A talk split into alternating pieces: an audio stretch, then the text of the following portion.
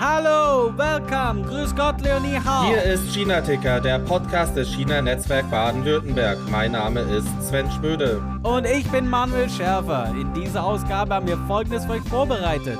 Zuerst reden wir über Aktuelles aus China, zum Beispiel den Rückzug von LinkedIn als Social Network. Lenin stammt aus Shanghai und berichtet über ihre Arbeit im Freiburger Migrantinnenbeirat. Matthias Führig, Anwalt bei der IHK Stuttgart, erzählt vom neuen chinesischen Datenschutzgesetz. Und da Guding bekanntlich Weile haben will, ist diese Ausgabe zwar noch etwas später, dafür ohne Kalender, aber dennoch XXL. Sven, wie geht's denn uns heute?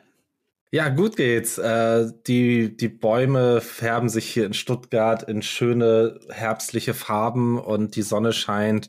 Alles beim Besten hier. Eine Regierung kamen wir noch nicht zusammen. Ähm, und wie ist es bei dir in China? Es färbt sich jetzt nicht so viel, ähm, aber es regnet und es ist kalt. Es ist ähm, ja schon 15 Grad runtergegangen. Jetzt sind wir so bei 16 hier, wo ich bin. Ansonsten, ja, wie gesagt, Regen, bäh bin gerade aus einer Veranstaltung rausgekommen vom, äh, weiß nicht, ob ihr das kennt, CNBW. Hm? Ja, habe ich schon mal gehört. Was war das für eine Veranstaltung? Ich glaube, das hatte was mit unserer äh, noch nicht sicher feststehenden neuen Regierung zu tun, oder?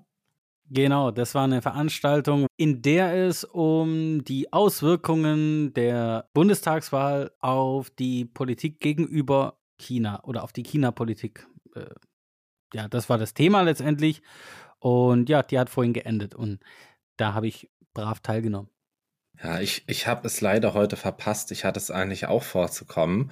Aber vielleicht kannst du unseren Zuhörern, die nicht dabei sein konnten, kurz erzählen, ähm, wer dabei war und was vielleicht so ein paar Key Takeaways für dich waren. Ich tue mein Bestes. Also moderiert wurde es von Frau Althauser. Das ist die, äh, war die letzte Generalkonsulin in Shanghai. Dann Gäste war der Steffen Wurzel vom, ich weiß nie genau, ob der jetzt beim SWR offiziell angestellt ist oder bei der ARD, aber er macht jedenfalls für beide Berichte. Dann war der Jörg Wuttke da, das ist der Präsident der Europäischen Handelskammer in China. Wolfgang Stopper, Leiter des Referats VI2 China im Bundeswirtschaftsministerium.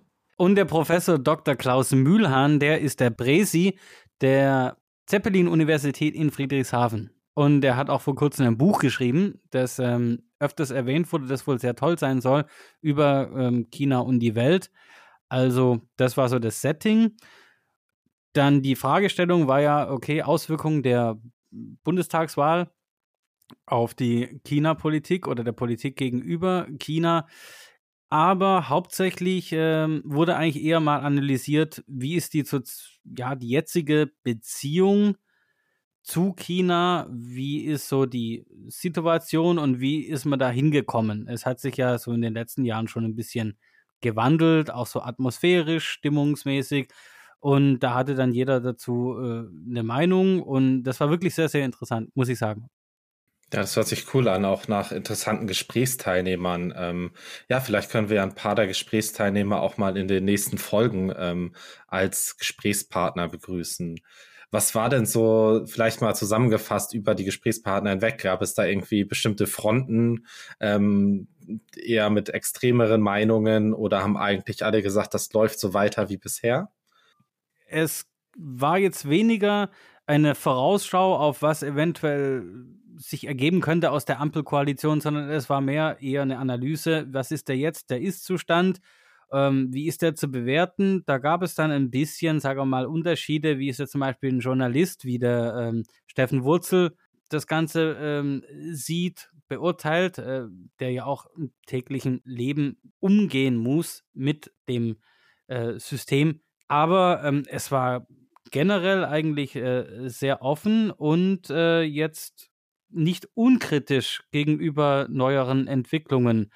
Es war auch sehr selbstkritisch gegenüber, was zum Beispiel die EU oder was Deutschland äh, tun kann, wie es sich darstellt und behaupten kann, aber es äh, war eben nicht so einseitig. Man hat ja manchmal so, oder ich zumindest habe oft das Gefühl, dass viele, die gerade in China wirtschaftlich zugange sind, eher, eher die Fehlersuche bei der deutschen Regierung oder bei der EU und so weiter suchen Und dann umgekehrt ist es so, dass sie dann wieder in den deutschen Medien, denen oft ja vorgeworfen wird, sie seien überkritisch inzwischen und würden nur noch Schlechtes sehen. Ähm, also so in dieser Veranstaltung gab es sich jetzt, ich würde nicht unbedingt sagen eine Waage, sondern es war schon ein kleines bisschen so, ähm, wir müssen mit China umgehen, wir müssen China besser verstehen, da haben wir Defizite, aber es ist nicht so, dass diese diese Missverständnisse, wie es so oft gesagt wird, dass die jetzt nur aus unserem einseitigen Unverständnis für China herrühren, sondern eben auch äh, ganz klar durch ähm, Unverständnis seitens der chinesischen Akteure und auch ähm, ja, Änderungen im, im Habitus Genau. Nee, aber ähm, ja, hört sich nach einer super Veranstaltung an. Ich bin mir sicher, dass wir das Thema weiter begleiten werden und es auch noch weitere Veranstaltungen vom 10BW dazu gibt. Was ist denn aus seiner Sicht noch die letzten Sachen pass äh, die letzten Wochen passiert? Ähm, was, glaube ich, vor allen Dingen in meinen Kreisen so ein bisschen Wellen geschlagen hat, war LinkedIn verlässt China. Oh Gott, das letzte echte Social Network, was frei zugänglich war, ist weg. Ähm, ja, war das, war das in China selbst auch überhaupt ein Thema? Ja, das, das Bollwerk, das, das Bollwerk der noch letzten freien Meinungsäußerung ist jetzt auch ähm, ja, abgerissen sozusagen. Ja, LinkedIn, muss ich sagen, äh, habe ich, da bin ich auch erst in China überhaupt dazu gestoßen. Aber da gab es dann ganz schnell, also wenn ich Leute dann getroffen habe bei irgendwelchen Networking-Events, äh, die haben einen dann auch ganz schnell so kontaktiert oder geaddet oder I wish to add you on LinkedIn oder keine Ahnung. Ähm, also das sind schon zumindest so in den, ich würde mal sagen, in den ähm, ausländisch investierten Unternehmen oder mit internationalem Hintergrund, da sind auch sehr, sehr viele chinesische Mitarbeiter so vom, keine Ahnung, mittleren Management aufwärts oder viel Sales-Leute natürlich, die äh, sind da schon unterwegs. Da ist jetzt immer die Frage, ob die sich äh, dann über die internationalen Seiten registrieren oder eben über die chinesische Seite. Ähm, das ist meiner Meinung nach noch gar nicht so ewig lang her, dass es da äh, die wirklich chinesische Plattform gab.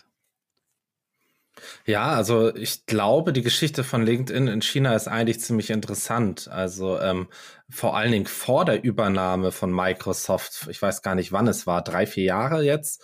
Ähm, davor war LinkedIn ja auch schon mal immer wieder ein Thema in China. Also es ist vielleicht irgendwie so ein, so ein kleiner Fun-Fact, aber ich glaube, ich habe mal 2013 konnte ich mich über WeChat bei LinkedIn sogar anmelden. Also da gab es eine relativ coole LinkedIn-Funktion in WeChat. Ähm, die ist dann ausgestorben mit der Zeit.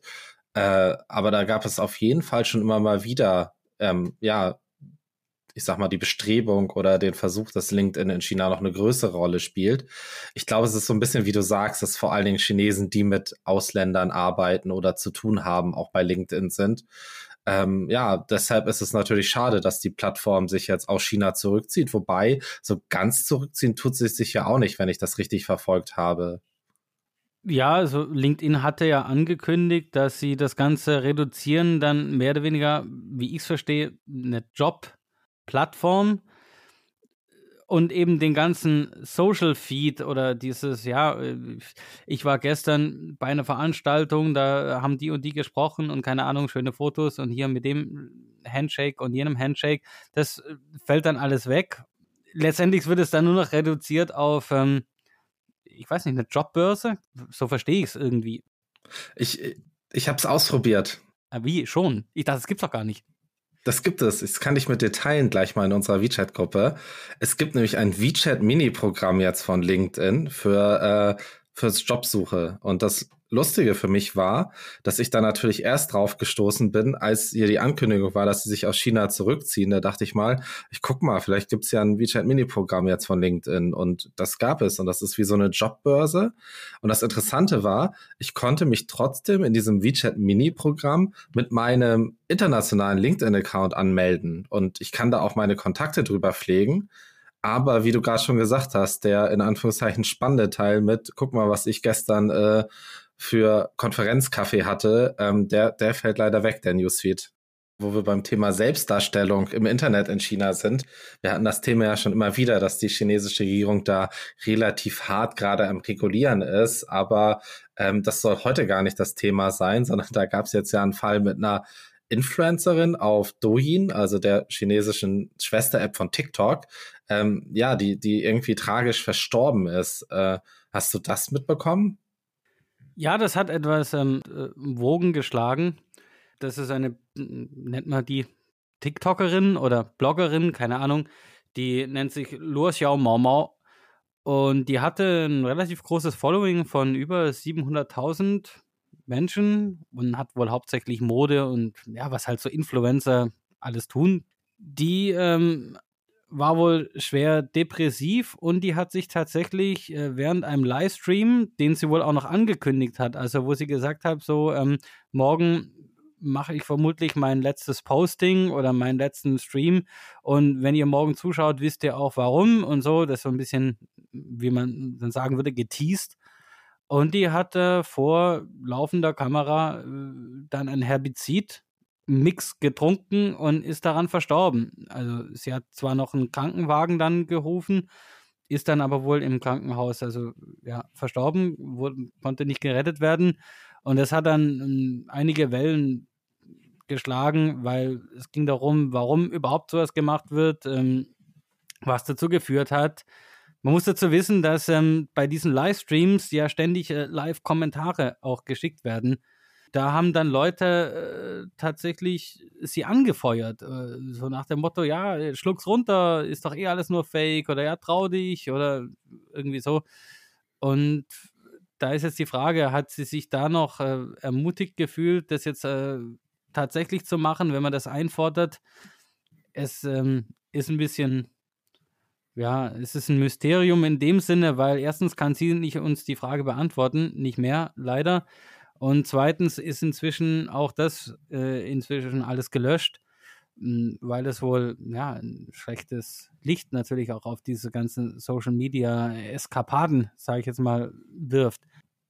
Ja, das ist, das ist natürlich super tragisch. Ich, ich stelle mir dabei immer so ein bisschen die Frage, ähm, wir, wir sind ja immer auch schnell dabei, wir haben es ja auch schon beide gemacht in den letzten Folgen, so ein bisschen das zu kritisieren, wenn das Internet mehr reguliert wird in China. Ich stelle mir dann natürlich auch mal die Frage, was, was, wenn das in Deutschland auf Instagram mit einem Teenager passiert wäre, oder muss ja nicht mal ein Teenager sein, aber der Influencer auf Instagram das gemacht hätte oder auf TikTok, ähm, das hätte wahrscheinlich eher ähnlich hohe Wellen geschlagen. Und das ist natürlich dann auch die Frage, ist das Internet das Problem? Ist die Gesellschaft das Problem? Ist unser Umgang mit Depression das Problem? Äh, ich finde es da manchmal zu kurz gedacht, das so ein bisschen auf die Social Media alleine zu schieben. Da gibt es ja natürlich noch deutlich mehr Faktoren, aber es zeigt natürlich auch, ähm, ja, da fallen dann natürlich die Hemmungen nochmal mehr weg. Äh, auf jeden Fall tragisch, was das passiert ist. Und ich bin gespannt, äh, was das vielleicht auch für das Thema Livestreaming in China bedeutet, ob das dann noch weiter so möglich ist. Weil, wie du schon gesagt hast, das ist ja durchaus üblich, Livestreaming im chinesischen Internet und dann auch so interaktive Formate was glaube ich vor allen Dingen anders ist als bei uns. Bei uns gibt es ja deutlich weniger Interaktionen als äh, in den chinesischen Livestreams. Was ich noch als Abschluss vielleicht dazu sagen kann, ist, ähm, dass das ganze Thema Livestreaming und auch die, ich weiß nicht, psychologischen Auswirkungen auf diese Livestreamer, da gibt es eigentlich einen ziemlich coolen Film zu, das, der heißt uh, The People's Republic of Desire wenn ich mich richtig erinnere. Den kann ich auf jeden Fall allen Zuhörern und dir, Manuel, empfehlen. Da wird genau auf diese Themen eingegangen, also wie man irgendwie von nichts zum Star wird und dann diese riesigen Online-Reichweiten hat. Da wird das ziemlich gut beleuchtet und auch ein paar von diesen Livestreamern begleitet. Ähm, ja, also es ist auf jeden Fall ein spannendes Thema und wünschen wir vor allen Dingen jetzt erstmal der Familie von der äh, Loa Xiao Mau alles Gute und den Hinterbliebenen. Das ist natürlich wirklich tragisch. Und ich schlage vor, wir heben jetzt wieder die Stimmung etwas, und zwar mit dem sehr positiven und optimistischen Interview, das ich mit Lenin geführt habe. Lenin, geboren und aufgewachsen in Shanghai, kam durch ihre Eltern schon recht früh mit Deutschland in Berührung, die beide in einem deutschen Unternehmen arbeiten.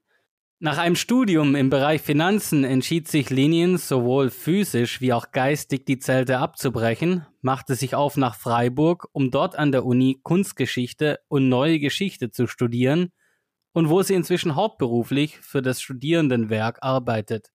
Als sei dies nicht schon genug, wurde sie darüber hinaus letztes Jahr in den Migrantinnenbeirat der Stadt Freiburg gewählt. Lenin, herzlich willkommen im Kinaticker. Vielen Dank, Manuel, für die Einladung. Im Vorgespräch hatten wir beschlossen, uns zu duzen. Daher Ihnen meine erste Bitte an dich, kannst du in einem Satz erklären, was der Migrantinnenbeirat Freiburg ist und was der macht? Ja, selbstverständlich. Der Migrantinnenbeirat oder abgekürzt MMB ähm, ist ein kommunalpolitisches Gremium mit 19 ehrenamtlichen Mitgliedern und äh, er vertritt die Belange von FreiburgerInnen mit Zuwanderungsgeschichte in der Öffentlichkeit und auch gegenüber dem Gemeinderat. Wie bist du denn ihn zum Migrantinnenbeirat gestoßen? Und wie muss man sich die Kandidatenkür, also die Auswahl der Kandidatinnen und die Wahl selbst dann vorstellen? Wie läuft das ab? Bei mir war es ein, ein reiner Zufall. Also neben dem Gebäude vom, vom Studierendenwerk, wo ich arbeite, hing damals ein Plakat über den Beirat, als die Stadt zur Kandidatur für die Wahl aufgerufen hat. Und das war letztes Jahr und ich war bereits neun Jahre in Freiburg. Äh, aber das war das erste Mal, ähm, dass ich vom Mikant in den Beirat gehört habe. Und ich habe mich da angesprochen gefühlt und möchte auch durch meine Kandidatur den Beirat präsenter in Freiburg machen. Und dann äh, habe ich kandidiert. Und ähm, die ganze, also diese ganze Kandidaturverfahren, ganz grob gesagt, um kandidieren zu können, muss man da entweder einen ausländischen Reisepass haben oder man wurde irgendwann in Freiburg äh, bzw. in Deutschland eingebürgert oder man gehört zu den sogenannten SpätaussiedlerInnen.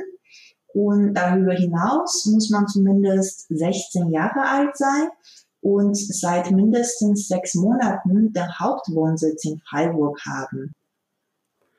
Das heißt, man, man muss eigentlich, um auch das passive Wahlrecht zu haben, ein Migrant sein, eine Migrantin sein und das genügt schon. Man muss weder in einer Partei sein, noch äh, irgendwie einer Organisation angehören.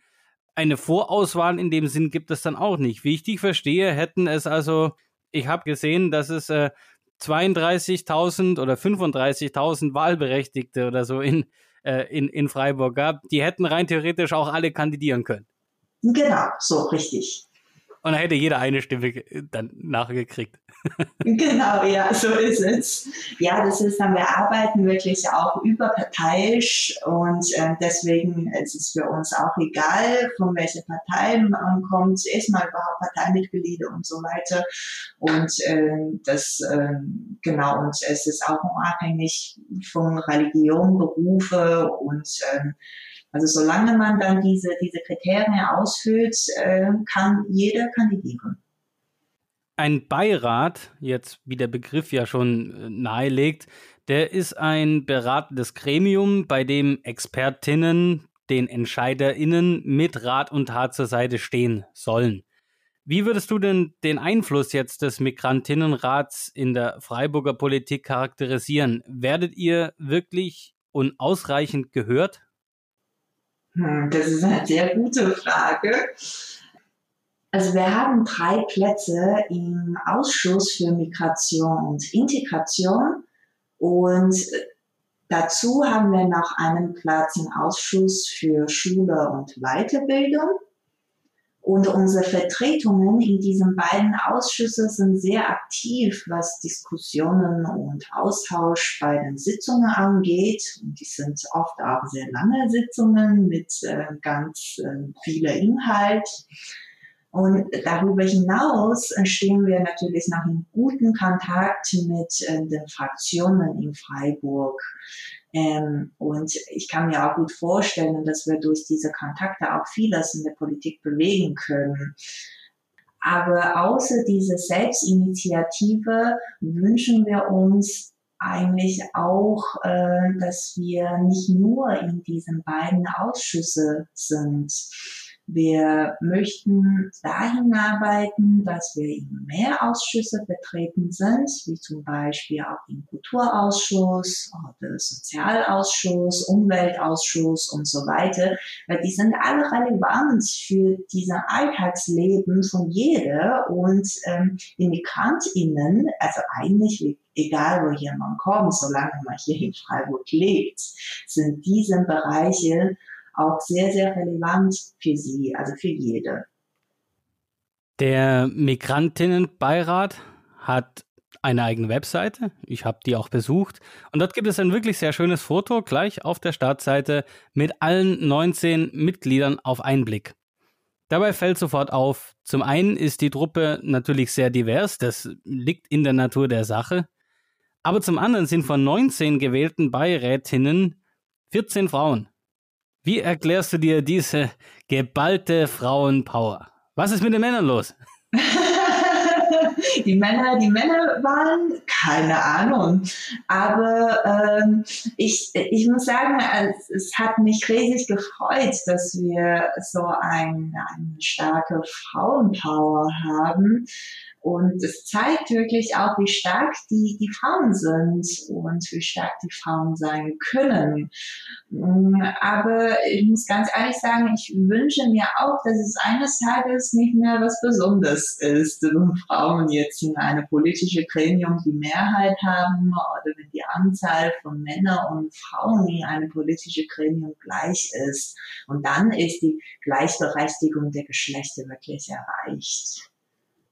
Ian, du kommst, wie schon gesagt, aus der Volksrepublik China. Und jetzt sage ich mal, im Vergleich ähm, zum System in China erscheint ja ein demokratisch gewählter Migrantinnenbeirat wie von einem völlig anderen Stern. Ja. Wie, wie, wie sehen denn deine Eltern, mit denen du ja sicher regelmäßig auch telefonierst und Kontakt hast und auch trotz jetzt Pandemie und man kann nicht mehr reisen, aber ihr tauscht euch ja aus. Wie, wie, wie sehen die dein Engagement hier in diesem Bereich und sind sie stolz oder können sie mit dem ganzen Konzept, mit der Idee von so einem Beirat äh, etwas anfangen?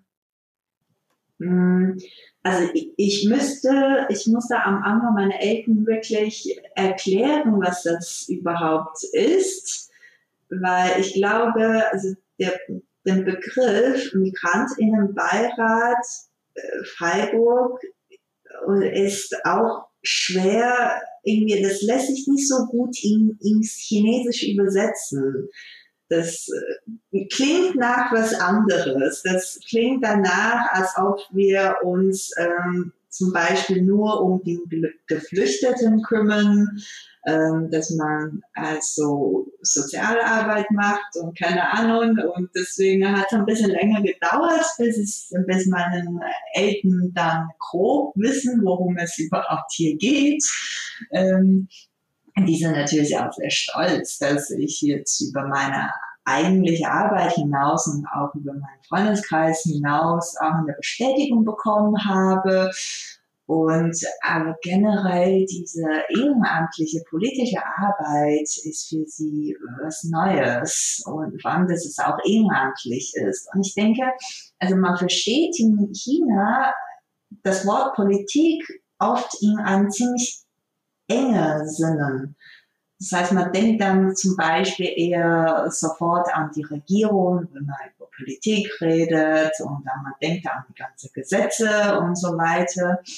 Ähm, aber ich habe die politische Arbeit im Rahmen des Beirats bis hier eher so wahrgenommen, dass es auch mein Beitrag für eine vielfältige Gesellschaft ist. Und ähm, dadurch möchte ich das erreichen, dass Menschen auf Augenhöhe und äh, auch, dass sie respektvoll miteinander umgehen.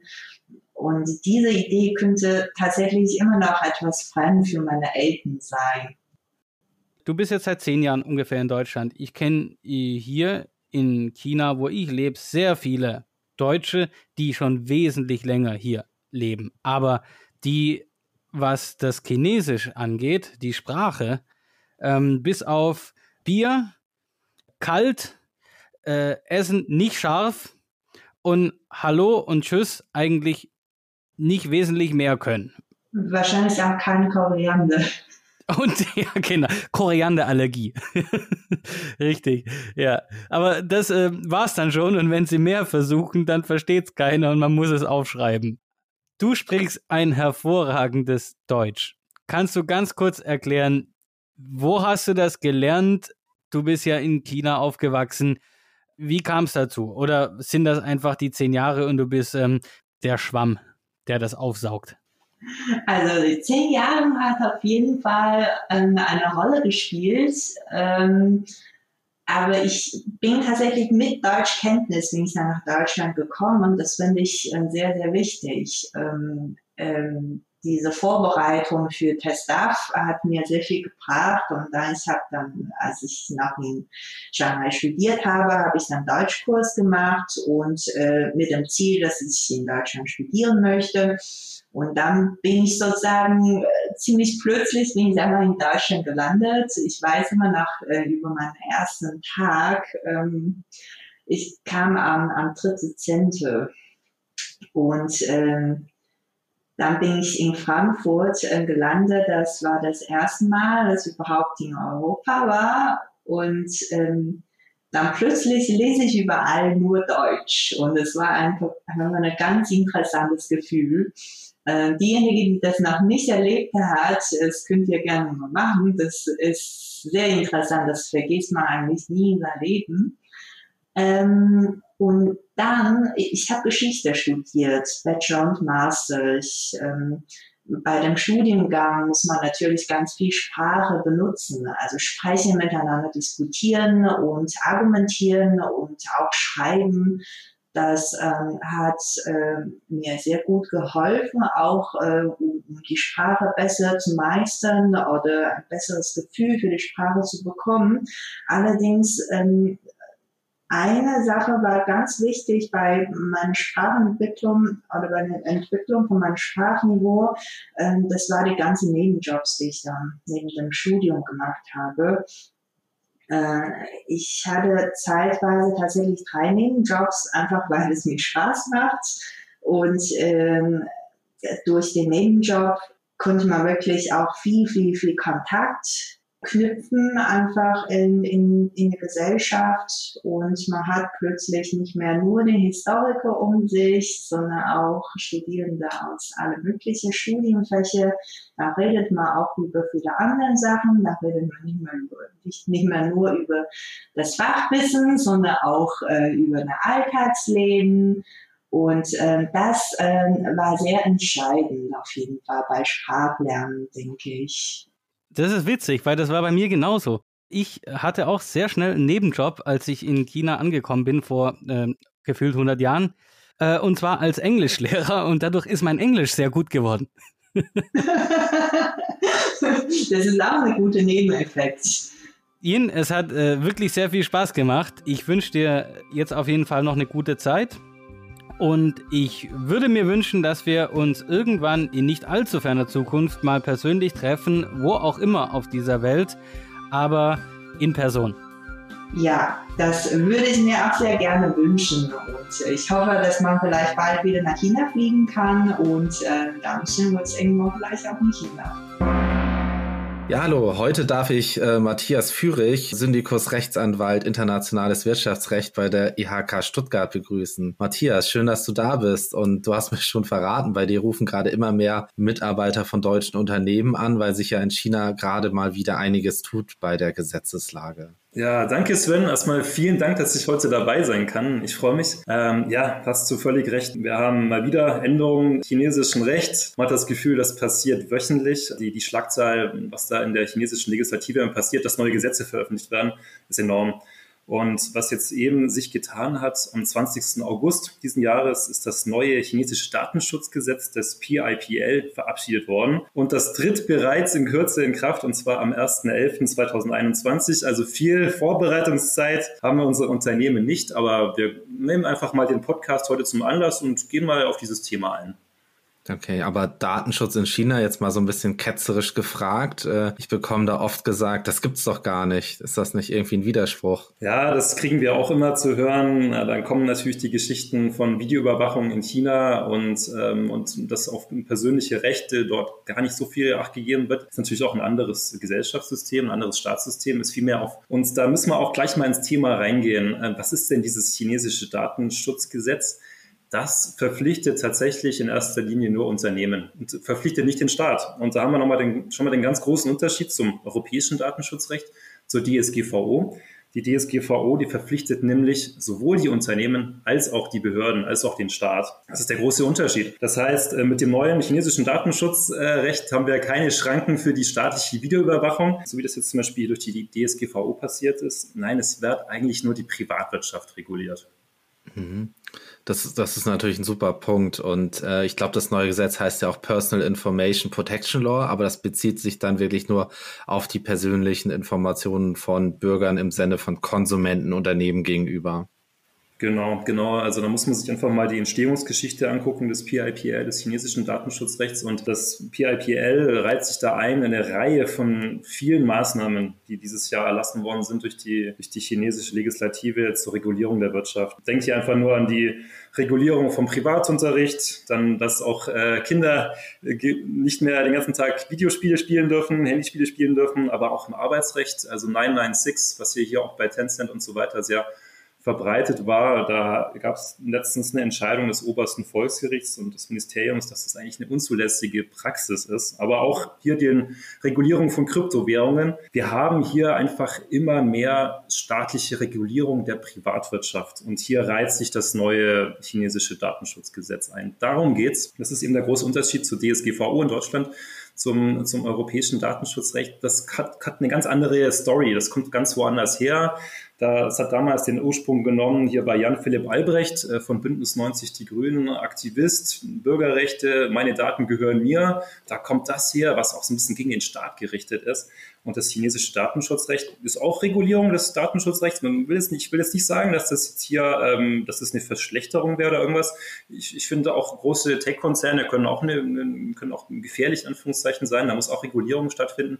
Richtet sich ja, wie gesagt, nur auf diesen Wirtschaftsbereich. Also ich glaube, da das sprichst du auch ein paar super Punkte wieder an. Ich meine, das kommt ja auch ein bisschen auf die Perspektive an, ob man das jetzt, wie man das beurteilt, ob man jetzt ein Unternehmen ist oder ich meine, für den chinesischen Konsumenten ist es vielleicht erstmal auch vorteilhaft, wenn jetzt kein Datenhandel mit seinen persönlichen Daten betrieben werden kann. Von daher muss man da, glaube ich, wirklich gucken, was bedeutet es gesellschaftlich, aber auch vor allen Dingen, ich glaube, über das, was uns vor allen Dingen interessiert, ist ja, was bedeutet das vielleicht für in China aktive deutsche Unternehmen und ihre Niederlassung, ähm, um da mal so ein bisschen konkreter zu werden, weil man hat ja ganz oft den Fall eigentlich, dass es eine Niederlassung gibt, das ist ja eine chinesische Rechtsform, die dem chinesischen Gesetz unterliegt und dann gibt es vielleicht das deutsche Headquarter. Wie sieht das so ein bisschen aus? Was bedeutet das eigentlich für die jetzt mit den persönlichen Daten? Kann es da dann Probleme geben in dem, der Übertragung von Daten, von erhobenen Daten in China? Ja, genau, das sprichst du so richtig an, Sven. Also darum geht es jetzt auch bei uns in der praktischen Arbeit ganz oft. Was muss ich denn als Unternehmen machen? Was ist meine, meine Quicklist? Wie, wie setze ich denn diese, diese Änderungen einfach schnell in meinem Unternehmen um? Und da haben wir einfach viele Unternehmen hier auch in der Region, die haben ihre Zweigniederlassung in China.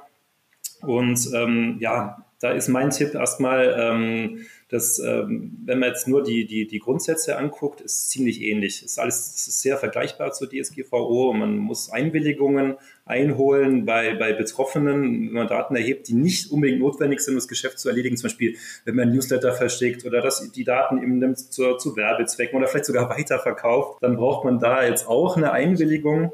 Und ähm, sonst ist es klargestellt, dass das nur noch mit Einwilligung funktioniert.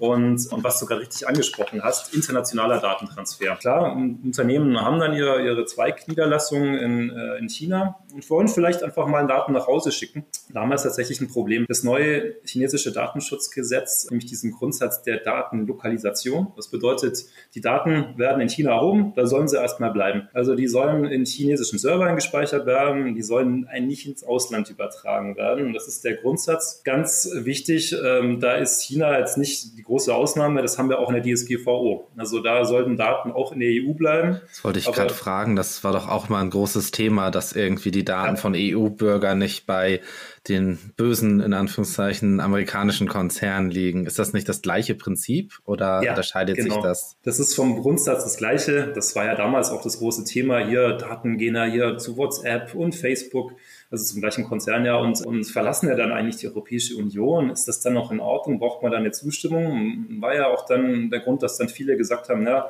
wir gehen jetzt zu einem deutschen oder zu einem europäischen Provider wie Freema zum Beispiel. Und ähm, ja, das ist tatsächlich ziemlich vergleichbar. Wir werden jetzt deutsche Unternehmen in China müssen jetzt gucken, dass sie eine, die chinesische Serverinfrastruktur ähm, in, in erster Linie unterhalten, dass, sie, dass die Daten dort bleiben. Und, und wenn die Daten wirklich nach Hause sagen, in die deutsche Zentrale transferiert werden sollen, dann wird es knifflig. Also da gibt es jetzt zwar einen rechtlichen Rahmen, also Artikel 37 und Artikel 35 des Datenschutzgesetzes, da kann man auch genau rauslesen, was man dann braucht. Man braucht dann eine ausdrückliche Zustimmung wahlweise aber auch eine erfolgreiche Sicherheitsüberprüfung oder die Verwendung von Standarddatentransferklauseln. Also Entschuldigung für dieses Fach Chinesisch tatsächlich. Das ist jetzt leider so ein bisschen technisch, aber ganz wichtig zu verstehen, für Sie erstmal einfach, es ist nicht einfach. Es ist, ähm, wir sehen es bisher so, dass es noch eine Blackbox ist, Daten von, von China nach, nach Deutschland wieder zu transferieren. Dann wird von dieser Sicherheitsüberprüfung gesprochen, von Standarddatentransferklauseln. Das ist noch gar nicht ganz klar, was das mhm. ist. Und auch noch gar nicht ganz klar, ob das vielleicht nicht auch ein Vorteil ist, wenn man nicht nur die Zustimmung holt, sondern auch diese Sicherheitsüberprüfung zusätzlich macht, um einfach Bonuspunkte bei der Aufsichtsbehörde in China zu sammeln. Das ist noch nicht ganz klar. Deswegen einfach mein Tipp erstmal, gucken Sie, dass Sie diese Daten in China behalten und, und nur dann nach Deutschland transferieren, wenn es wirklich notwendig ist. Okay, also wenn es wirklich sein muss. Also da auch so ein bisschen Datensparsamkeit. Äh, ja, ich weiß genau. nicht, ob das das Prinzip ist. Ja. Ähm, wie ist es denn mit so Sachen? Ich bin kein Experte hier, aber man hört ja immer wieder, jetzt hat man mit einem Datenschutzbeauftragten zu tun. Diese Einwilligungen, von denen du gesprochen hast, die man einholen muss, sind das ja. Punkte, die jetzt äh, deutsche Unternehmen in China schon angehen können? Dass man, ich meine, eigentlich müsste man jetzt ja schauen, welche Daten habe ich, welche brauche ich notwendigerweise und für welche habe ich schon eine Einwilligung. Ansonsten wäre das vielleicht was, wo man, kann man da jetzt schon dran arbeiten oder ist das eigentlich auch noch nicht klar, wie diese Einwilligungen ausgestaltet sein müssen? Das ist tatsächlich, nee, Sven, das ist tatsächlich schon klar. Also es gibt das Gesetz her. Das Gesetz ist relativ ausführlich in diesen Punkten, was dann auch eine Belehrung des Betroffenen angeht. Also inwiefern muss auch belehrt werden, dass da, eine, dass da Daten erhoben und verarbeitet werden. Und ähm, es ist auch schon klar, dass, dass wenn, wenn das ein ganz einfaches Geschäft ist, ich vergleiche das mal zum Beispiel hier mit einem praktischen Fall, wenn ich jetzt zum Friseur gehe, das war, als die DSGVO ähm, erlassen entlassen worden ist, da bin ich zum Friseur gegangen und ich musste dann erstmal ein Formular unterschreiben, dass meine Daten erhoben werden dürfen. Das war völliger Quatsch, aber die hatten einfach Angst damals, die Unternehmen. Ja, brauche ich da vielleicht eine Einwilligung? Und, und das ist im chinesischen Datenschutzgesetz schon klar, dass es für solche Geschäfte keine Einwilligung braucht. Also okay. nur alles, was darüber hinausgeht. Da müssen sie einfach gucken. Stichwort Newsletter. Stichwort, ich verkaufe Daten weiter. Stichwort, ich ähm, nutze die Daten auch zur Marktanalyse oder vielleicht sogar zur Preisgestaltung. Customized Prices. Und ähm, alles, was darüber hinausgeht, eigentlich um dieses Geschäft zu erfüllen, braucht man eine Einwilligung. Da müssen Sie prüfen, da muss man vorsichtig sein. Und da können Sie auch schon gucken, jetzt schon schauen, ob Sie Einwilligung haben, ob da wirklich auch jemand die Checkbox aus angeklickt hat, dass er über Ihren Newsletter informiert werden möchte oder nicht. Und da wäre auch mein Praxistipp, gucken Sie, dass Sie vielleicht schon mal jemanden nehmen im Unternehmen bei Ihnen in Deutschland, der die DSGVO umgesetzt hat oder der sich da auskennt. Das ist tatsächlich sehr vergleichbar. Ich fand es jetzt auch spannend oder ich glaube, es wird vielleicht auch ein spannender Punkt, wie man das dann in beide Richtungen macht. Also ich habe mir jetzt das neueste WeChat-Update installiert und da werde ich ja als europäischer WeChat-Nutzer, der der DSGVO unterliegt, immer wieder darauf hingewiesen, wenn ich chinesische Services benutze. Also ich will jetzt die WeChat-Video-Channels und die Suche weiter nutzen. Das sind aber Services, die in China liegen und dann musste ich sozusagen zustimmen, dass das okay ist, dass ich bei den Punkten Daten in China habe. Kann es dann sein, dass das auch andersrum ist? Also dass in so Apps wie WeChat, das dann in beide Richtungen jetzt immer, je nachdem, was man für Features und Unternehmensdienste Dienste nutzt, irgendwelche Sachen anzuklicken sind, oder? Ja, das kann kurioserweise, kann das tatsächlich kommen. Das können wir noch nicht ganz abschätzen. Das kommt dann auf die praktische Handhabung natürlich von, von allem an. Aber das ist tatsächlich denkbar, weil ähm, das hast richtig angesprochen, DSGVO, das gilt das Marktortprinzip. Also die gilt extraterritorial, auch außerhalb der, der Europäischen Union. Wenn Bürger, äh, wenn, wenn eben Daten von EU-Bürgern erhoben werden, dann ist es egal, wo das passiert. Wenn es eben um EU-Bürger geht, dann braucht man, dann müssen die, die Unternehmen sich an die DSGVO orientieren. Aber genauso ist auch im chinesischen Datenschutzgesetz geregelt, äh, diese Extraterritorialität. Das heißt, wenn Sie hier ein Unternehmen haben in Deutschland und Sie haben chinesische Kunden und erheben chinesische Kundendaten, dann, dann müssen Sie sich auch an diesen chinesischen Datenschutzgesetz orientieren, obwohl sie da gar keine Zweigniederlassung haben. Mhm. Ähm, das heißt, es betrifft sie genauso. Das heißt, Sven, äh, das kann sein, dass dann dann zwei Checkboxen kommen äh, in Zukunft. Mal sehen, wie das alles ausgestaltet sein wird, dass du da sowohl äh, dich nach dem, denn sowohl die, die, die, die europäischen Standards DSGVO als auch die vom chinesischen Datenschutzrecht akzeptieren. Also, also als Stuttgarter Friseur muss ich jetzt ähm, auch noch eine Checkbox für meine chinesischen Kunden anbieten. Ja, tatsächlich.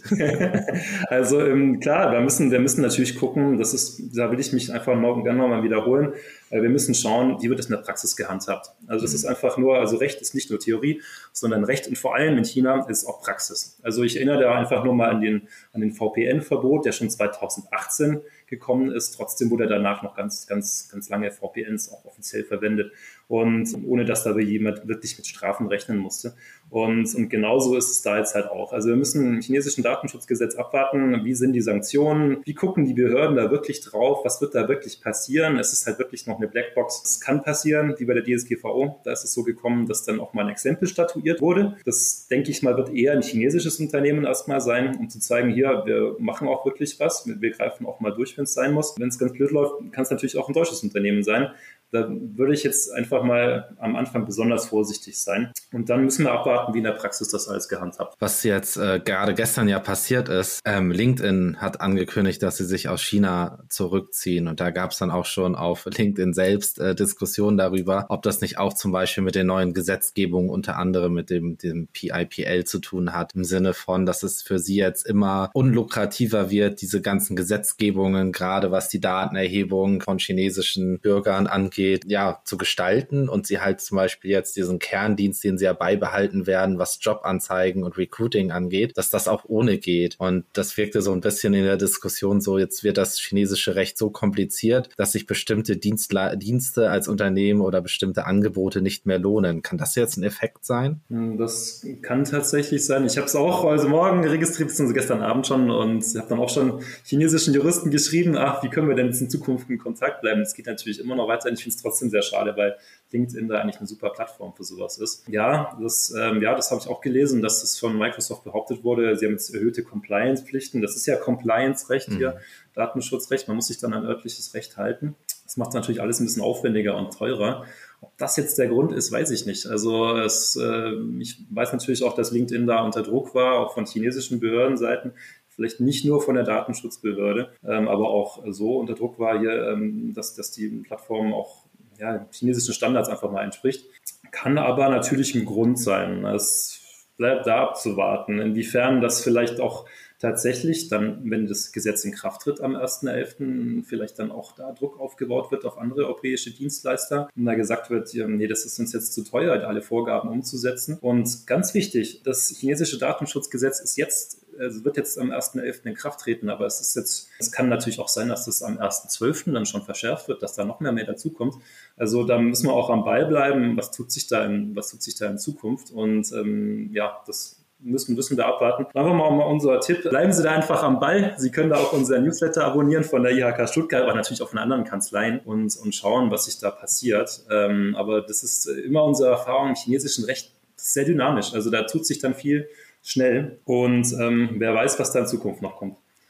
Ja, das, das sind natürlich super Abschlussworte auch.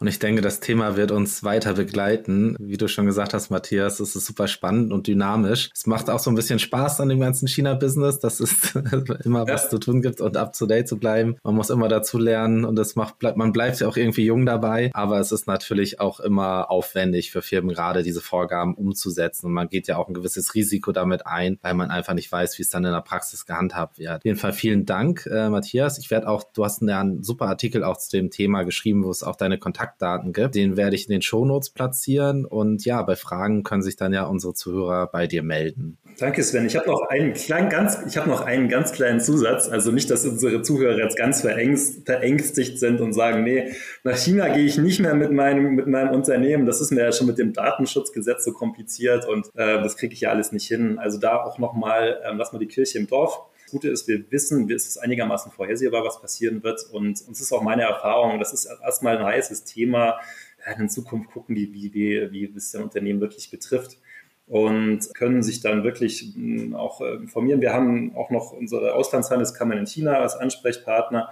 Und, und diese, dieses Thema ist natürlich jetzt gerade noch eine Blackbox, aber wir werden in Zukunft sehen. Also das, äh, ich denke, das wird trotzdem machbar sein. Ja, danke dir, Matthias, für diese motivierenden Abschlussworte. Ja, das Datenschutzthema wird sicherlich spannend sein, wie es sich in der Praxis auswirkt und wie das Recht gelebt wird und ob und wie es dann weiter verschärft wird. Das Thema wird uns sicherlich damit auch hier im China-Ticker und natürlich auch in den Veranstaltungen des CNBWs weiter erhalten bleiben.